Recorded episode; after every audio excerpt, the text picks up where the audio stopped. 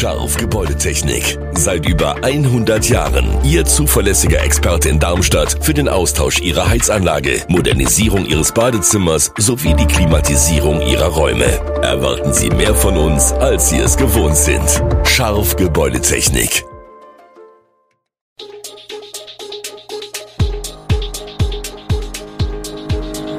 Gude, unser morgendliches News Update. Das Wichtigste aus Südhessen für Sie im Überblick. Guten Morgen aus Darmstadt an diesem 23. November. Anwohner fürchten längere Wartezeiten am Bahnhof Kranichstein, Protest gegen AKW Bauschutt in Büttelborn und Hessen hebt Isolationspflicht auf. Das und mehr gibt es heute für Sie im Podcast. Viele Anwohner und Pendler fragen sich, ob es in Kranichstein entlang der Bahnschienen künftig zu mehr Lärm und zu noch längeren Wartezeiten an den Bahnübergängen kommt. Hintergrund der Befürchtungen ist der geplante ICE-Boxenstopp für Fernverkehrszüge auf dem Gelände des Kranichsteiner Bahnhofs. Die Deutsche Bahn gibt darauf keine Antwort.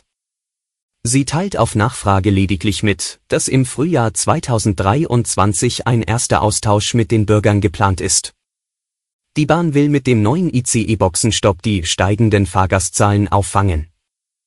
Die Anlage sei notwendig, um die ICE-Flotte sauber und verkehrstüchtig bereitstellen zu können, heißt es. Dazu sei bereits mit den Behörden ein Planrechtsverfahren eingeleitet worden.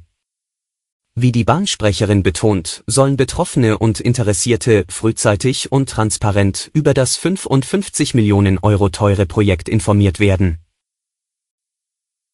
Der Waldbrand, der am 13. August unweit des ehemaligen Muna-Geländes in Münster ausgebrochen ist und Feuerwehren aus der gesamten Region in Atem gehalten hat, war der größte, teuerste, längste und personalintensivste Feuerwehreinsatz aller Zeiten im Landkreis Darmstadt-Dieburg.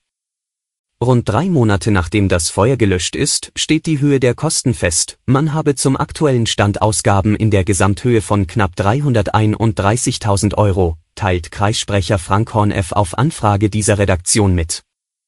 Die Summe ergebe sich rein aus den Kosten des Einsatzes, falls es eine Aufforstung in dem Waldgebiet geben sollte, sei das noch nicht mit drin, erläutert Kreisbrandinspektor Heiko Schecker. An den Löscharbeiten im August waren in Summe etwa 4500 Einsatzkräfte beteiligt, rund 34 Hektar Wald sind durch die Flammen zerstört worden. Die Frage nach der Ursache des Brandes ist bis heute ungeklärt, die Polizei geht von Brandstiftung aus, ein Schuldiger, der für den verheerenden Brand verantwortlich ist, wurde bis jetzt nicht gefunden. Der Kreis Bergstraße muss bis zum Ende dieses Jahres voraussichtlich weitere 500 Flüchtlinge aufnehmen. Nach Auskunft des Kreisbeigeordneten Matthias Schimpf, Grüne, ist deren Unterbringung derzeit knapp gesichert.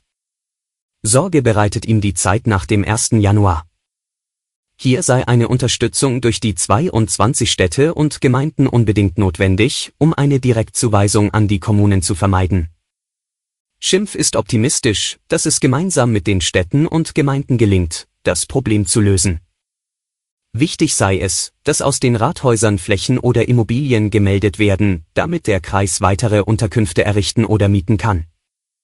Nur so könne weiter darauf verzichtet werden, Geflüchtete direkt zuzuweisen oder Sporthallen zu belegen. Vor wenigen Tagen sorgte die Entscheidung des Darmstädter Regierungspräsidiums für große Empörung, dass Bauschutt aus dem Atomkraftwerk Biblis auf der Büttelborner Kreismülldeponie abgelagert werden soll. Als Reaktion darauf protestierten gestern Nachmittag rund 80 Menschen vor der Deponie gegen die geplante Ablagerung. Am Abend fand auch noch eine Infoveranstaltung mit der hessischen Umweltministerin Priska Hinz im Büttelborner Volkshaus statt. Armin Hanaus, Sprecher der Bürgerinitiative Büttelborn 21 war froh, dass die Bürgerinitiative bei der Veranstaltung sogar Rederecht hatte, während Umweltministerin Hinz und ihr Team Büttelborns Bürgermeister Markus Merkel nicht einmal eingeladen hatte, wie Merkel bestätigte. Das Bürgergeld kann kommen. In einer Verhandlungsrunde in der Nacht von Montag auf Dienstag haben sich die Parteien der Ampelkoalition und die Union auf einen Kompromiss beim Bürgergeld geeinigt. Es soll nun zum 1. Januar 2023 die heutigen Hartz-IV-Leistungen ablösen. In den Gesprächen kamen SPD, Grüne und FDP den Unionsparteien in zwei zentralen Punkten weit entgegen. Die Union hatte darauf gepocht, dass es mehr Sanktionen gibt als ursprünglich geplant und konnte sich damit weitgehend durchsetzen. Die Ampel hatte eine Vertrauenszeit von sechs Monaten vorgesehen, in denen es diese Sanktionen nicht geben sollte. Auf diese Vertrauenszeit wird nun verzichtet. Außerdem hatten CDU und CSU gefordert, dass Betroffene weniger eigenes Vermögen behalten dürfen, wenn sie Bürgergeld erhalten. Die Koalition wollte ein Schonvermögen von 60.000 Euro für jede Person im Haushalt. Nun sind es 40.000 Euro für die erste Person einer Bedarfsgemeinschaft und 15.000 Euro für jede weitere. Hessen hebt ab heute die Isolationspflicht für positiv auf das Coronavirus getestete Personen auf.